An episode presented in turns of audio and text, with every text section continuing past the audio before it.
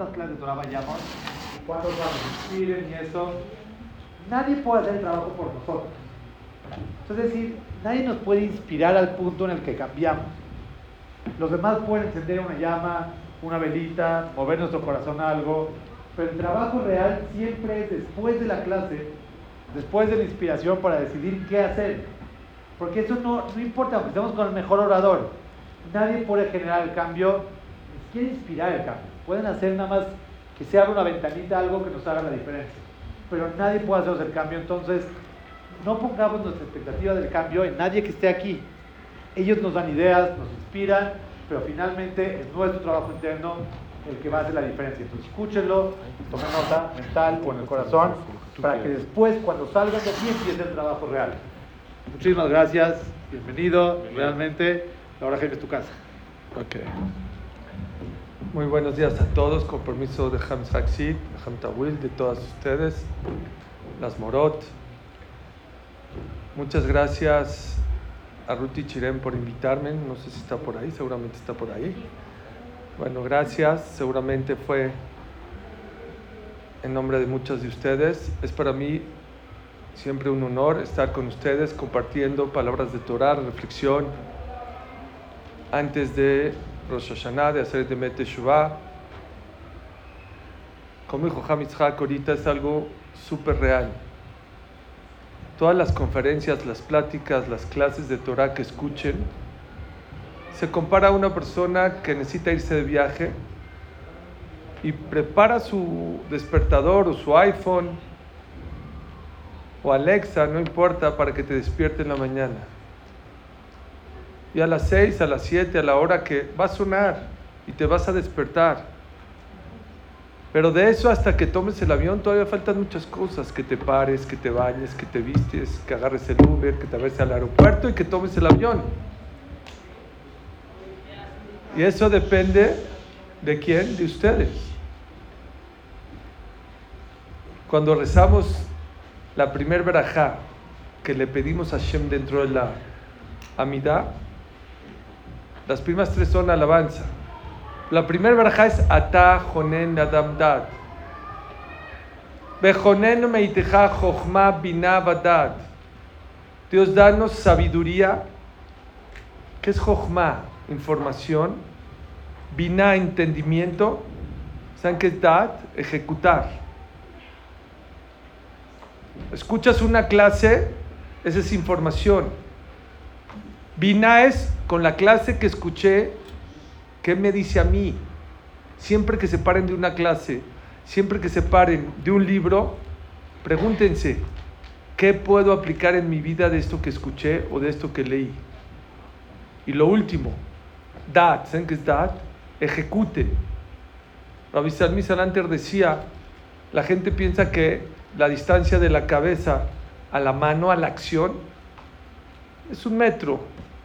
La distancia de la cabeza a la mano puede ser la distancia que hay entre el cielo y la tierra. Podemos tener mucha información, podemos deducir mucha información de lo que tenemos que hacer, pero no lo hacemos. Nos quedan dos semanas para decidir ejecutar. Vino una muchachita a una entrevista de trabajo. Era diseñadora gráfica. Le dijeron lo que tenía que hacer. Dijo, bueno, ok, pero ¿cuánto va a ganar? Quiero saber cuánto va a ganar, cuánto dinero va a ganar. Dijo, mira, el primer mes, el primer mes vas a ganar 20 dólares la hora. El segundo mes vas a ganar 30 dólares la hora. Y el tercer mes vas a ganar 40 dólares la hora. ¿Te parece? Dijo, sí, me parece muy bien. Ok. ¿Quieres el trabajo? Sí, lo quiero. ¿Cuándo quieres empezar a trabajar? Dijo, en tres meses. No. Dice, es que yo ya quiero ganar 40 dólares. Cuando me empiecen a pagar 40. No, a ver, para poder llegar a 40, tienes que pasar por 20, por 30, lo vas a llegar a 40. Jóvenes, hay mucha gente que quiere empezar a recibir todas esas bendiciones que hay en Nasret de Meteshua, en Roshaná, en Kippur. Calnidre, Neilá, el Shofar. No se imaginan cuántas bendiciones hay en el cielo en esos 10 días. Y mucha gente quiere pensar, no, no, tienes que empezar hoy, el UL. No caigas en Roshana. No caigas en Kippur. No caigas en Aseret de Teshuvah. Prepárate. Todos los que estamos aquí, los que no estamos aquí, tenemos una batalla en la vida. Todos. Los ricos, los pobres, los sanos, los enfermos. Todos tenemos una batalla. Y todos quisiéramos que esa batalla ya la ganemos. Todos queremos ver cómo va a estar nuestro shidduch, nuestra parnasá, nuestra salud. No sé, todos tenemos un tema, un issue en la vida. Créanmelo. Nunca vamos a estar más cerca de resolver esa batalla que tenemos en la vida como en estos 10 días. Pero todo depende de tu preparación. De todo depende de cómo llegues a esos días. Mucha gente me ha dicho, Suri, es que no puse cabana en Roshaná. Es que la cabana no se empieza en Roshaná, se empieza desde el Ul. Es que no siento nada en Kippur. Pues no, porque ahora te estás despertando. Mira, todo sirve. ¿eh? Todo. Pero mientras mejor te prepares en la vida, mejor te va en la vida. No es para Roshaná, no es para Kippur. Consejo para toda su vida. La gente exitosa en la vida es la que mejor se prepara en la vida. Había un gran deportista llamaba Tiger Woods. Era un golfista. Llegó a ser el mejor deportista pagado del mundo, más que Messi, más que Ronaldo, más que todos. Y una vez lo entrevistaron y le dijeron, ¿por qué tú eres tan exitoso? Dijo así, por cada tiro de pelota que doy en un torneo de golf, yo antes practiqué mil tiros, mil tiros. ¿Por qué creen que Messi está? No, Messi es un campeón. Sí es un campeón. Sí es muy hábil, tiene un don. Pero a mí me gustaría que vean sus entrenamientos. Yo me metí una vez. Todos entrenan cuatro horas, él entrena seis. Bueno, a lo mejor cuando estaba ahorita en Miami ya no necesita tanto, pero antes. Él no te prueba un chocolate, una, un pastelito.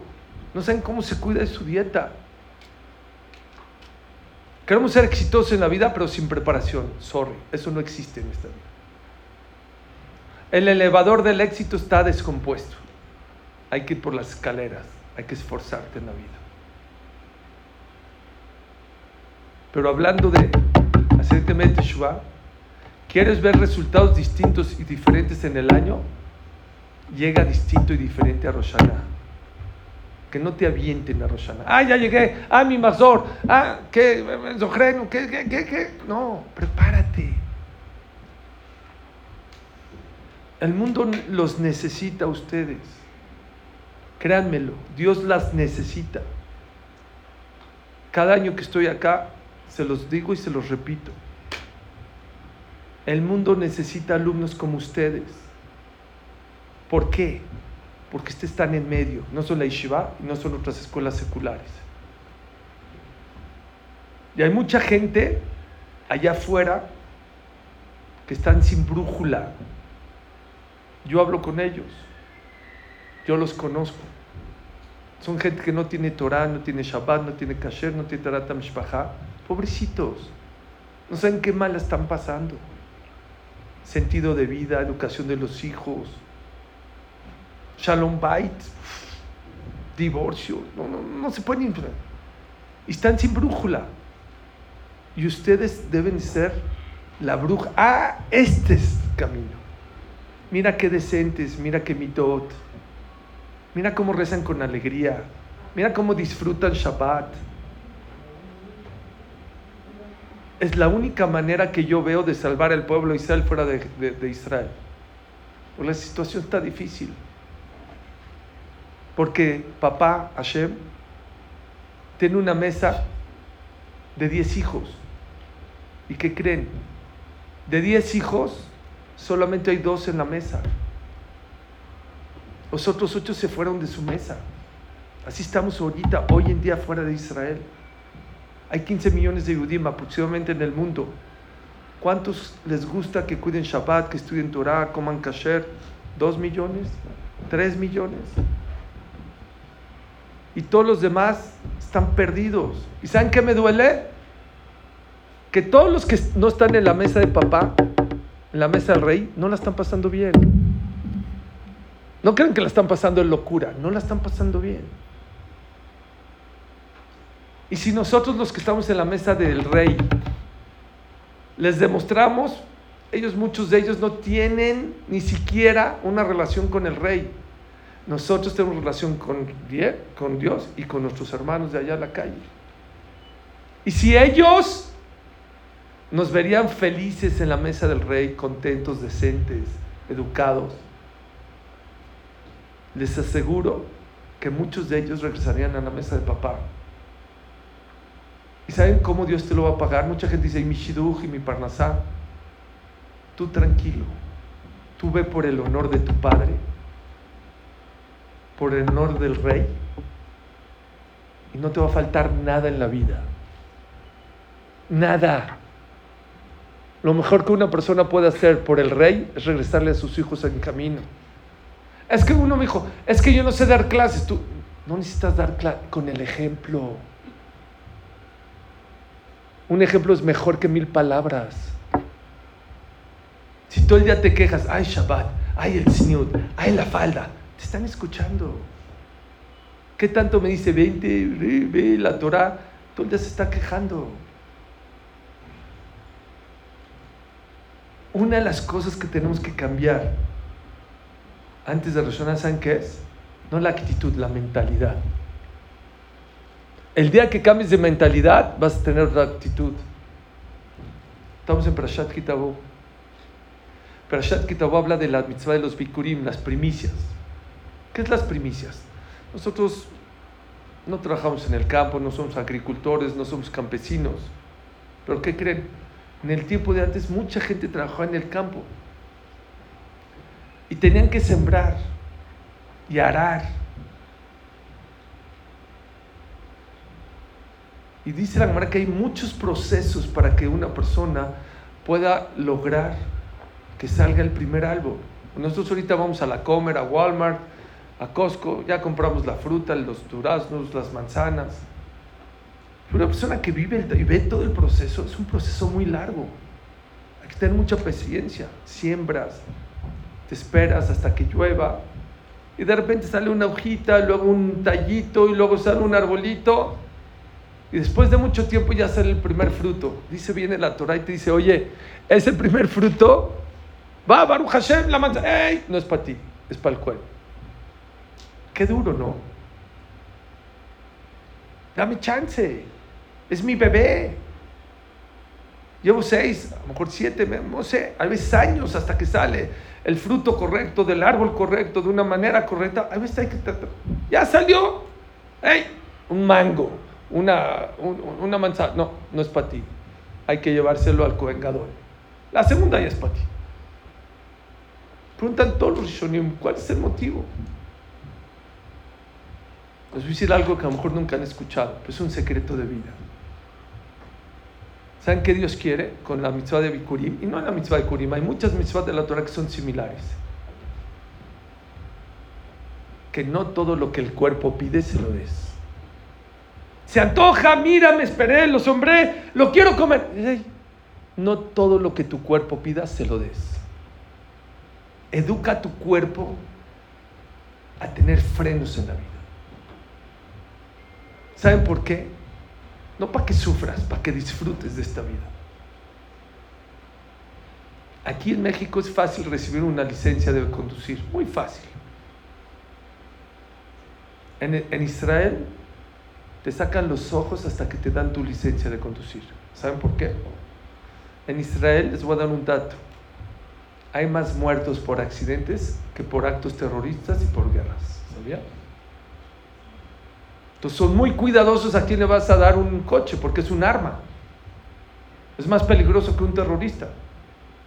Y había un grupo de muchachos que querían su licencia, pero ya les hicieron, te hacen este, oral, práctica, mil cosas.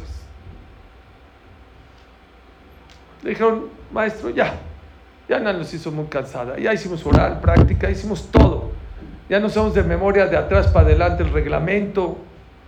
Ya, danos la licencia. Ok, eran como 40 muchachos. Les voy a dar la licencia.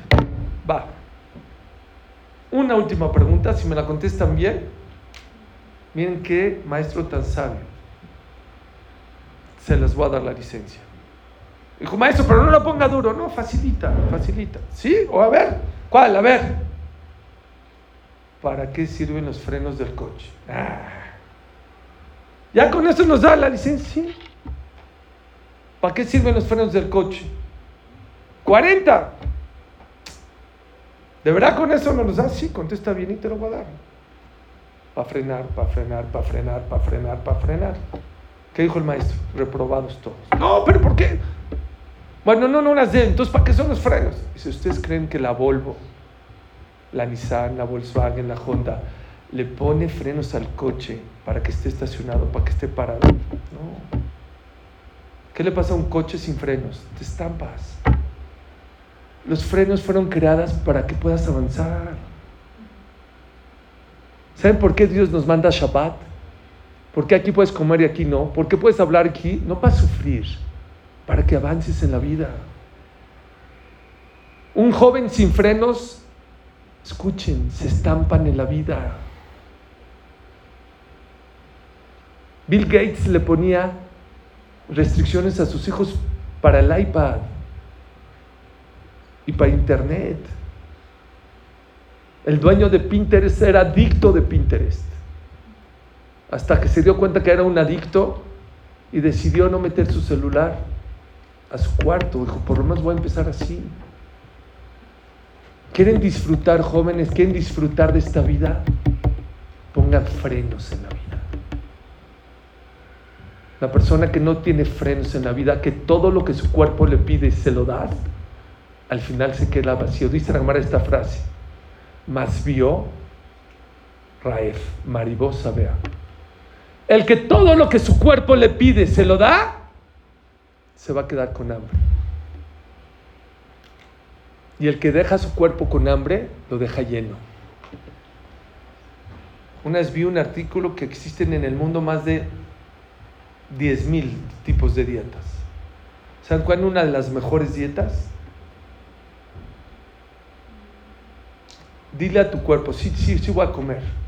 Es que otro chocolate, otras papas, otra carne, otra sopa. Sí, sí, sí. La diferencia son 20 minutos.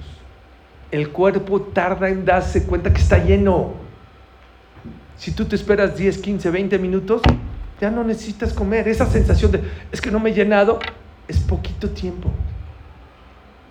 Lo mismo es en la vida. Es que quiero esta bolsa, es que quiero estos tenis, es que quiero...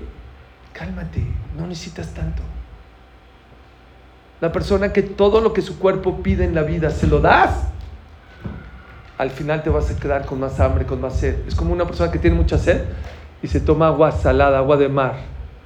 Si te tomas todo el mar, te vas a quedar con sed. Es el primer motivo por el cual, dicen los jamim, Dios nos dijo, ya sé que se te antoja, ya sé que es tu primera fruta, pero ¿qué crees? Quiero que eduques a tu cuerpo a que no todo lo que te, se te antoja, te lo, no es haram que de repente un pastel, no te lo, o no te lo comas, o no te lo comas todo, no pasa nada. No es jarame, pero empiezas a educar a tu cuerpo y vives más feliz, más placentero. No es fácil, es más placentero.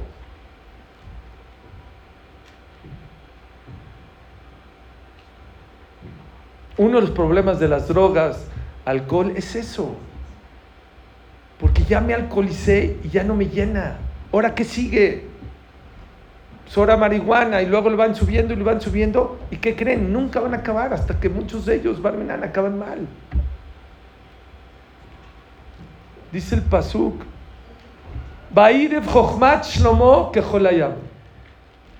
Y la sabiduría de Shlomo Amelech era como la arena del mar.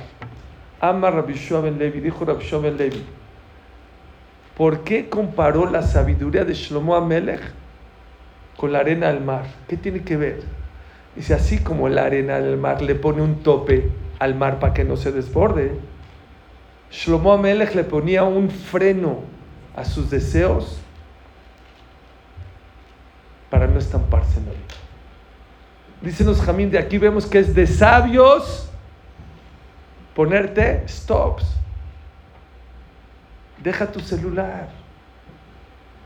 No tienes que estar 24/7. Todo el tiempo celular, redes sociales. Vas a acabar mal. Yo trabajo en tecnología, yo tengo una agencia digital. En muy pocos años, hoy estamos conectados tres, cuatro maneras. Tu celular, tu iPad, tu Mac. De aquí al 2030, ¿qué creen? Va a estar conectada 18 maneras distintas o conectado. En tu coche, te estás lavando los dientes y en tu espejo vas a ver tus mails. El que no sepa poner stops se va a volver loco. Les digo un secreto, hay un libro de una española que se llama Error 401, cuando, cuando buscas una página y no, dice Error 401, 403, algo así. Así se llama el libro. ¿Saben de qué habla ese libro? Dice ella que todo lo de la tecnología y todo lo que están haciendo los gobiernos es que seamos adictos a la tecnología para que los gobiernos cuando ellos quieran nos controlen. Y un día te van a apagar tu celular, te van a quitar internet, te vas a volver loco. Ella dice que va a pasar es seguro. ¿Cuándo? Puede ser mañana, puede ser un año, en 10 años. Y trae varios ejemplos. Uno de los ejemplos que me acuerdo es que en India, en una cierta ciudad, el pueblo se rebeló al gobierno. ¿Qué hizo, qué hizo el gobierno? Les quitó el internet. Se, se comunicaban por redes sociales, les quitó internet, los castigó un año. No volvieron a hacer nada. Esta es una herramienta maravillosa. Yo no podría estar aquí en este momento si no tendría esto. Pero no seas esclavo de esto. Ten cuidado. Que sea una herramienta. No seas esclavo del iPhone, de la tecnología. No. Ponle un stop. No que te controle ella a ti, tú a él. Especialmente no saben, jovencitos, cuánto lastima, cuánto molesta, cuánto duele cuando estás con tus papás, con tus abuelos, y en vez de estar con ellos estás con el celular. No se imaginan lo que lastima, lo que desconecta. ¿Saben cuál es el segundo motivo de la mitzvah de Bikurim? ¿Saben por qué es? Uno es para poner restricciones, especialmente en temas de comida. Dice el Benishai, ¿cuál fue el primer error que hizo el ser humano en este mundo? Comió del árbol prohibido. Por eso van a encontrar muchos lugares en la Torah donde hay mitzvah comer, un brit milá, un siyum asejet, una boda, un pidión, Shabbat, y por el otro lado van a haber ayunos, no comas bikurim, no comas orlá, no comas ciertas hametz en Pesach. Porque una de las debilidades más grandes que tiene el ser humano, ¿saben qué es? Eso, el comer, el comer con la boca, tengan cuidado. Pero hay otros mefarshim que dicen, no, ese no es el motivo. ¿Cuál, ¿Saben cuál es el motivo de Bikurim? Akaratato. Para que Dios te dé un árbol, que de ese árbol te puedes mantener toda tu vida, tuvieron que pasar muchas cosas. Tú no hiciste nada, tú sembraste. De una semillita así salen miles o cientos o decenas de frutas y de cosas maravillosas. Sea agradecido. Si una persona gana 100 pesos, tiene que dar el diezmo, tiene que dar 10. Pues si ganaste 200, 10 ya no sirve, ya tienes que dar 20. Si ganaste 1000, tienes que dar 100. ¿Saben cuál es la regla de la Torah? Mientras más Dios te dé en la vida, más le tienes que corresponder. Mucha gente ahorita en Roshaná y aceite va a separar. Dios, por favor, dame un buen. Voy a hacer esta cabalá, ya no voy a hablar la Shonará, ya no voy a agarrar mi celular ni delante de mis papás, pero dame un año con Parnasá, que pase todos los exámenes, que me vaya bien, que mi shiruje, todo esto. ¿Saben qué les dije a mis amigos de la clase? ¿Por qué dices una cabalá para que Dios te dé? ¿Por qué nunca se te ha ocurrido hacer una cabalá por lo que Dios ya te dio? Ya se nos olvidó que el año pasado o hace dos estábamos con tapabocas. Qué incómodo, ¿no? Se nos olvidó que muchos de nosotros no podíamos abrazar a nuestros papás o a nuestros abuelos. No podíamos viajar, no había restaurantes, no había escuela. Bueno, escuela, qué padre. Mucha gente tenía que andar con oxígeno, mucha gente tenía miedo de no caer en los hospitales, los hospitales estaban colapsados. La gente se lo olvida. Es increíble. Hay que ser agradecido. Dice el Moshe Rabbeinu en la Torah, Uno de los regalos más grandes que Dios nos ha dado, ¿saben cuál es? Es el olvido. Imagínense vivir con la angustia que teníamos en las épocas de COVID. No podrías vivir. Imagínense una persona que un día la avergonzaron y tendría presente todo el tiempo, no se le olvida cómo, qué sintió cuando la... No podría salir a la calle. Una persona que se comió unos tacos, unas quesadillas, les cayó mal y tendría presente el dolor. Jamás comerías tacos o, o, o quesadillas otra vez. Una mujer que dio a luz y tendría el dolor de parto y no se le olvida, jamás vuelve a tener hijos. Dice el Jobot al de los regalos más grandes que Dios nos ha dado en la vida, ¿saben cuál es? El olvido. Dice Moshe Rabbeinu, Suri el el mejor Dice Dios, yo te creé el olvido y en vez de olvidarte de la gente que te molestó, que te agredió, que te avergonzó de tus dolores, te olvidaste de mí. Te olvidaste que yo, Dios, te di salud, parnasat, quité el COVID. Dice, no se vale. ¿A qué se parece? Dice el Midrash, a un rey que está repartiendo a, sus, a su ejército uniformes, escudos, espadas. ¿Y qué creen? Viene a un, a un general, le da la espada y con la espada lo pica al rey. Oye, no, no se vale con las armas que yo te doy me atacas a mí. Una de las mejores maneras de pensar ahorita antes de razonar, ¿qué hacer para hacerte Shua? Muy fácil. Ponte a ver lo que Dios te dio. ¿Saben qué es Ashir? Rico. ¿Quién es el rico? Asamea Rejelko. El Maral no dice así. ¿Saben qué es el rico? Enaim, Shinaim, Yadaim, Raglaim. O sea, que tiene ojos, que tiene dientes, que tiene pies, que tiene manos. Es la persona más millonaria. ¿Cuánto vale el poder respirar? Una persona en el COVID le pusieron un tanque de oxígeno, lo metieron a terapia intensiva. Estuvo unas cuantas horas y ya se, se regulizó y lo sacaron. Ya tenía que recibir a otras personas. Le dieron la cuenta 10 mil dólares. Empezó a llorar. Le dijo el cajero, no llore, mira, American Express, le damos aquí seis meses sin intereses, le rebajamos. Y, no, aquí está mi American Express, no necesito, yo soy millonario. Entonces, ¿por qué llora? Nunca me puse a pensar que respirar vale 10 mil dólares. Hay que hacer cabalot, claro, no por el futuro solamente, por el pasado. Eso es bikurim. Sea agradecido. Una de las cosas que más Dios ama de nosotros es ser agradecido. Por eso les voy a pedir un favor. Yo sé que en Roshaná muchos de ustedes ya tienen una lista muy grande de cosas que le quieren pedir a Dios. Y se vale. Les digo una cosa, nunca van a tener tan cerca a Dios como estos 10 días para pedirle. Pero en la otra bolsa tienen que pedir, tener una lista no menos chica no menos grande, perdón, de agradecimientos por todas las cosas maravillosas que Dios nos dio este año. Hay que tener a karata tov en la vida. ¿Cómo se llama Yehudi? Yehudi es agradecer, reconocer, decir gracias. Dice el, el dice el Gino, una de las mitzvot más importantes, de la única o de las únicas que Dios te da y te promete larga vida, ¿saben cuál es? Respetar al papá y a la mamá. Cabe de tabija betimeja lemanya y yameja la dama.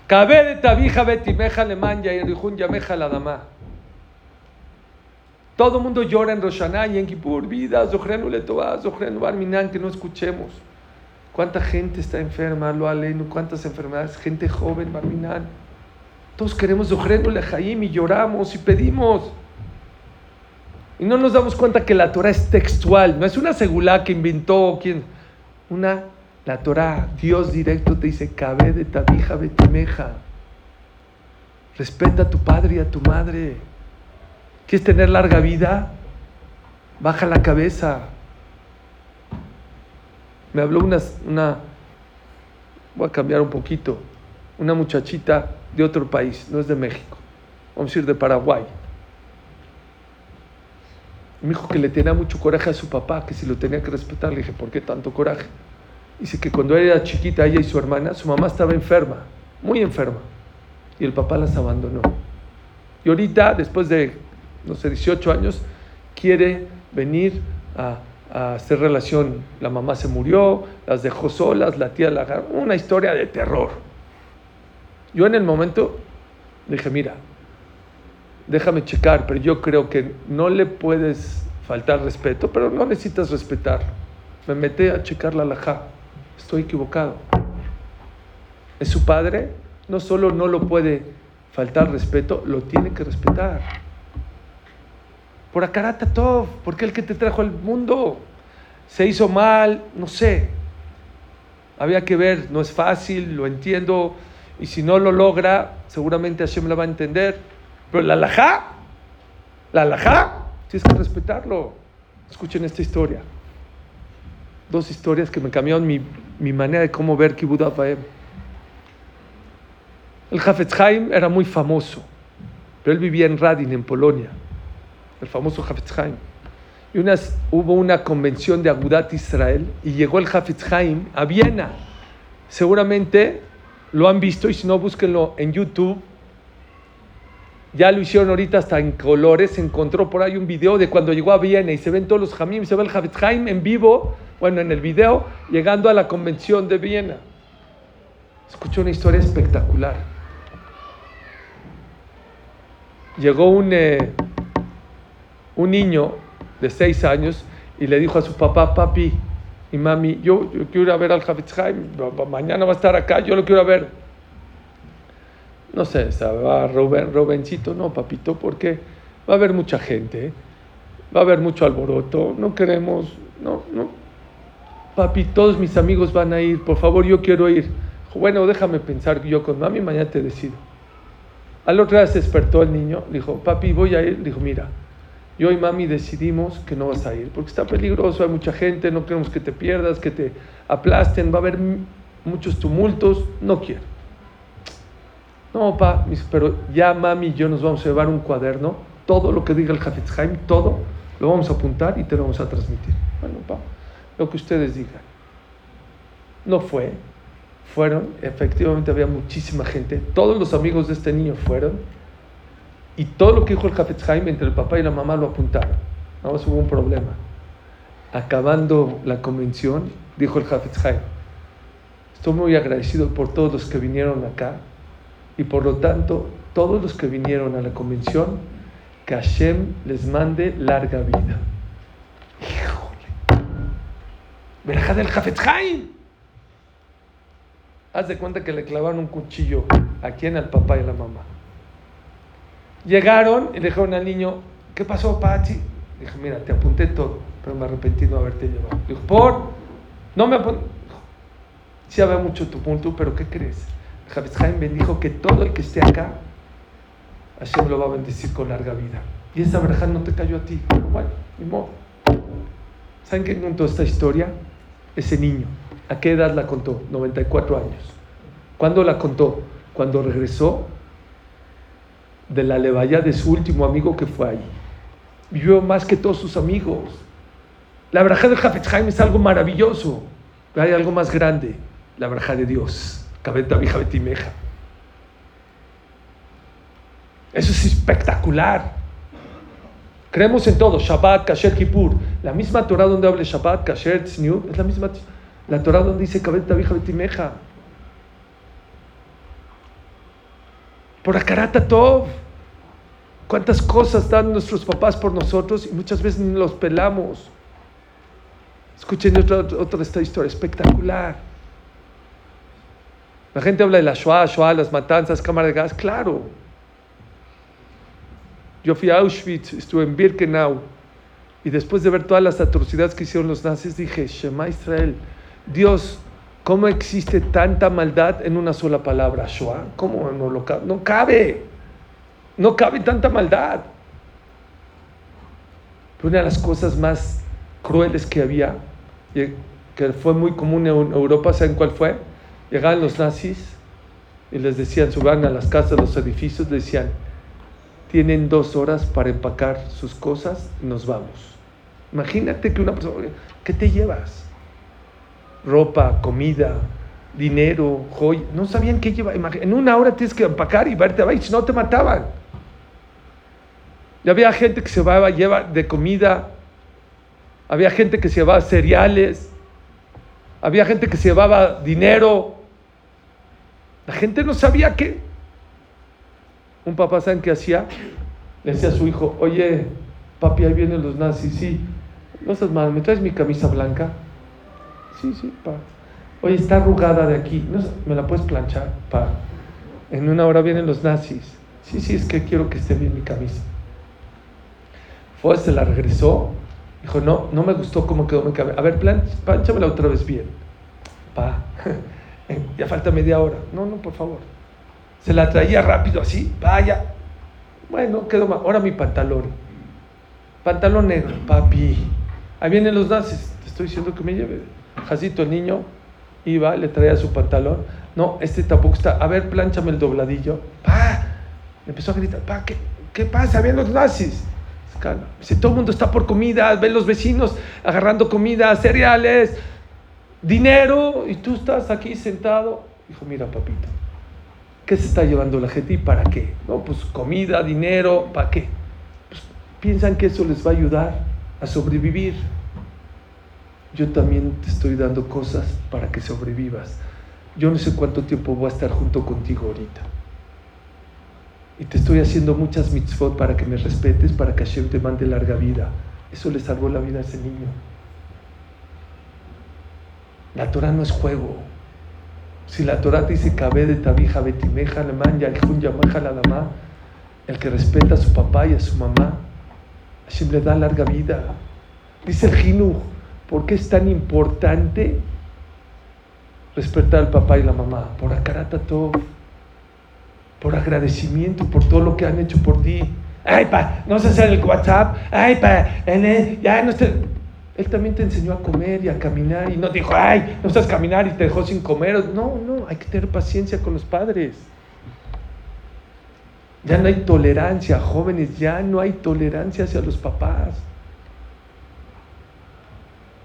Una de las cabalot más grandes que tenemos que hacer es respetar a papá y mamá. Dice el Gino, ¿sabes por qué? Porque el día que aprendas a respetar a tu papá y a tu mamá y tengas a Karatatov con ellos, ¿qué crees? Vas a empezar a tener Karatatov con Dios. Vas a ser agradecido con Dios. Te va a dar pena pecarle a Dios. Pero si a tu papá y a tu mamá no los respetas, si a tu papá y a tu mamá no los honras, les digo la alajá, según el Shulchan no es hombrot, es alajá. Si tu papá o tu mamá entraría ahorita a este auditorio en este momento, te tendrías que, no hacer así, pararte completamente hasta que llegues al lugar y ya se sentó, ahora sí te puedes sentar. No así tantito así, no, no, parado completa, no todo el día, pero cada vez una vez por día, una vez que estás en la casa y entra, te tienes que parar por él, hombre, mujer. No hay diferencia. Es alajá de Y el que no lo hizo tiene que pedir perdón en Kippur. Hashem, perdón que no respeté a mi papá. No, pero sí le hice caso. No, le hiciste caso es una cosa. Pero tienes que pararte y darle respeto a ellos. Eso es sacar a Ser agradecido por los demás. Eso ama a Dios. Y les digo una cosa, Amón y Moab es un pueblo que jamás se puede convertir al judaísmo. El judaísmo acepta conversión del que quieras. Amón y Moab, lo, ¿por qué? Era gente malagradecida. Venían de Lot y cuando Adon Israel pasó por ese pueblo no quisieron darle agua y comida. Dijo, esa gente que no tiene cara tatov, no los quiero ver en el pueblo de Israel. Así se llega a Rosh Hashanah. Todo el mundo dice, mi Kabbalah, no sé si dije el Teilim 700 veces, si dije Perek cuatro veces. Seguramente Dios te va a preguntar cómo dijiste tu Teilim. Yo no me imagino un día del juicio sin, que, sin que te pregunten qué buena hija fuiste o qué buen hijo fuiste. Yo creo que es de lo primero que te van a preguntar. Porque eso hay que tener todos con los papás. Y muchos papás ya no pueden educar, ya les da miedo educar a los hijos. Y les digo un secreto, como ustedes se porten con sus padres, así sus hijos se van a portar con ustedes. Con la vara que tú mides, serás bebido. Eso es Bikurim. Bikurim te enseña dos cosas. Número uno, aprende a ponerte restricciones en la vida. No todo lo que tu cuerpo quiera, se lo tienes que dar. Número dos, sea agradecido hasta con lo inerte, no con tus papás. Moshe Rabenu, la primer plaga, no le pegó al río. ¿Por qué? Porque el río lo salvó. Les hago una pregunta, dice Rav Dessler. ¿El río siente? El río no siente. La plaga de los piojos no la hizo tampoco Moshe Rabenu. ¿Por qué? Porque eso fue lo que protegió cuando mató al egipcio y lo tapó con la arena. ¿Cómo la arena que le ayudó a protegerte, que no se vea la evidencia que mató al egipcio, la va a convertir en piojos? Pregunta Rav Dessler. Dice la cámara, un pozo que tomaste agua, no le eches una piedra. Pero el pozo no sienta, el agua no siente, dice Rav Dessler. El pozo no siente.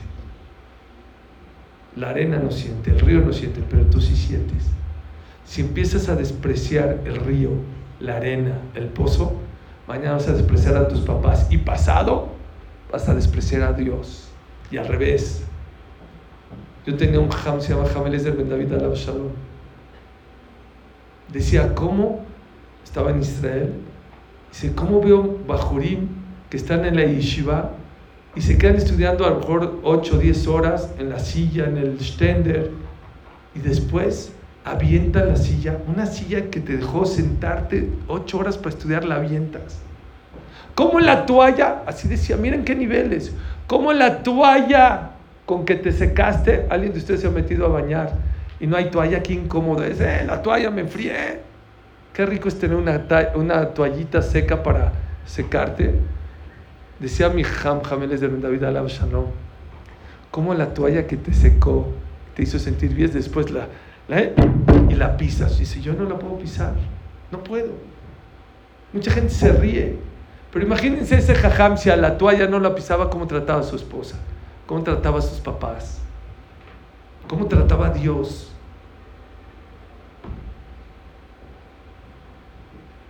Eso es Bikurim. Termino había dos tipos de personas que llevaban bikurim, los ricos y los pobres. Los ricos saben cómo llevaban sus primicias en bandejas de oro. Los pobres saben cómo llevaban sus bandejas una canastita hecha así de palma, de así, chafitas. Al rico le recibían las frutas, pero le regresaban su, su vasija o su canasta de oro. Y al pobre decían, venga para acá las frutas y también la canasta. Entonces la Gemara quiere decir, pobrecito el pobre, le quitan sus frutas y también la canasta. Pobreza jala pobreza, riqueza jala riqueza, pobreza jala pobreza. Dice el Mershá, te equivocas. Y aquí hay un museo muy grande también. ¿Saben por qué al pobre le pedían también su canasta? Porque el pobre no tenía los mangos, los duraznos, mamé, tenía una huertita, sus frutitas que llevaban un chabacanito, quién sabe, frutas muy mayugadas, las llevaban al, al Betamigdash. Y el Betamigdash no querían que se sientan mal los pobres. Pobreza no jala pobreza. Le quitaban para hacerlos sentir bien. Mira, es para nosotros tan importante tu fruta que no nos, nos, nos con la fruta y con tu canastita. Aprendan otra cosa, jóvenes. Ojalá yo lo hubiera sabido a su edad. Lo importante en la vida no es dar, cómo lo das, cómo lo haces sentir. Mucha gente dice, es que yo lo doy a mi papá, a mi mamá. No es darles a tus papás, cómo los haces sentir. La gran Masejet Kiddushin Daflamet dice que había una persona que le daba a su papá caviar y salmón y los mejores vinos y se va a ir al Geinam.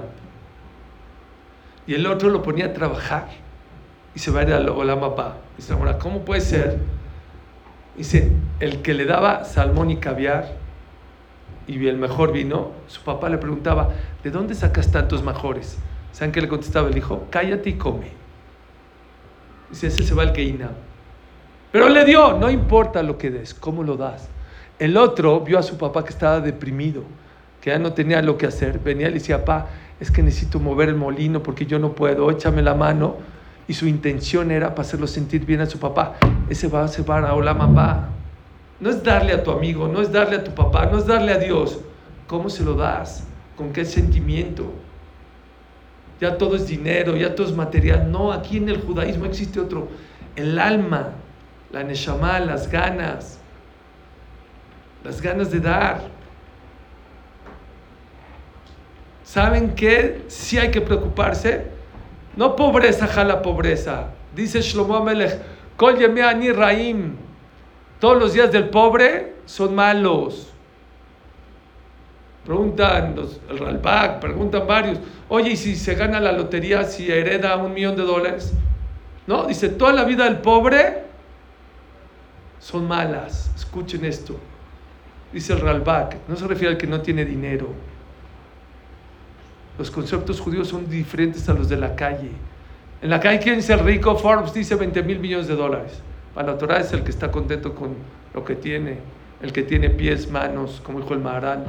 ¿Quién es el fuerte en la calle? Pues el que carga más pesas o el que pisa al otro. En la Torah no. Fuerte es el que se contiene. El que no quiere hablar la sonara y no habla. El que quiere lastimar a alguien y no lo hace, el que quiere comer algo no se puede, ese es fuerte. ¿Quién es pobre? Allá afuera el que no tiene dinero, el que no tiene un Tesla, el que no tiene la mejor marca. Para la Torah, ¿saben quién es el pobre? Dice el Ralbak. Shlomo Melech se refiere a Kol Yemene Arim, toda aquella persona que es pobre de conocimiento, de sabiduría, ese sí la va a pasar mal toda la vida. Aunque tenga millones. Para la Torah, el que tiene millones, pero no tiene sabiduría, no sabe conducirse con los amigos, con los papás, con los hermanos, no vale un centavo. Anivedad. Dice la Maseja de Aderim, el que tiene sabiduría, ¿qué le falta en la vida? Y el que no tiene sabiduría, ¿qué tienes en la vida? Tengo coche, yates, no sirve, para la Torah no sirve todo eso si no tienes inteligencia. Vean ustedes, todos los ricos del mundo le están dejando su dinero, ¿saben a quién? A los coaching a los psicólogos, a los psiquiatras. ¿Por qué? El que está manejando el mundo no es el que tiene dinero. El que hoy maneja el mundo, todos los mundos y a todos los ricos y a todos los deportistas, los que piensan, los que tienen sabiduría, los que tienen jochma, bina, badat, los que tienen información. Una de las cosas más importantes de estos días es comprometerse a estudiar más, a conocer más a sacar más conclusiones. Escuches, dijo muy bien Jamis Ha. Ok, ya escuché, ahora, ahora tengo que sacar una conclusión. Deja voltear acá y acá, para ti, para ti. Esto que escuchaste, ¿cómo lo puedo llevar, aplicar en mi vida? ¿Cómo puedo ser una mejor hija? Les digo una cosa, no existe algo más maravilloso en la vida que alegrar a unos padres. No existe mejor mitzvah, mejor que decir el Teilim cien veces ¿Quieres tu shidduch? ¿Quieres parnasá? ¿Quieres éxito en tu carrera? ¿Quieres éxito en tu vida? Haz lo que está escrito en la Torah. Jafet Jaime es grandísimo. Es más grande lo que dice Dios. Cabe de tabija betimeja. ¿Qué aprendimos esta mañana? Tres cosas. Está fácil.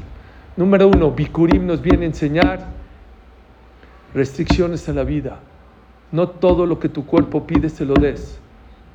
Eso te va a hacer más tranquilo, más contento, más satisfactorio. El que no tiene frenos en la vida se estampa. Número dos, Akarata Tov. Mientras más Dios te dé en la vida, trata de corresponderle más. No con palabras, gracias Dios, con actos. Bikurim era un acto. Es lo que hay que hacer. Mucha gente, el ginecólogo le trajo el bebé, todo feliz, y entras a su oficina lleno de esculturas, de vinos, de cuadros. Doctor, ¿qué le pagaron con esto? No, me pagaron por adelantado. Estos están tan agradecidos que quisieron hacer un acto de, bondad.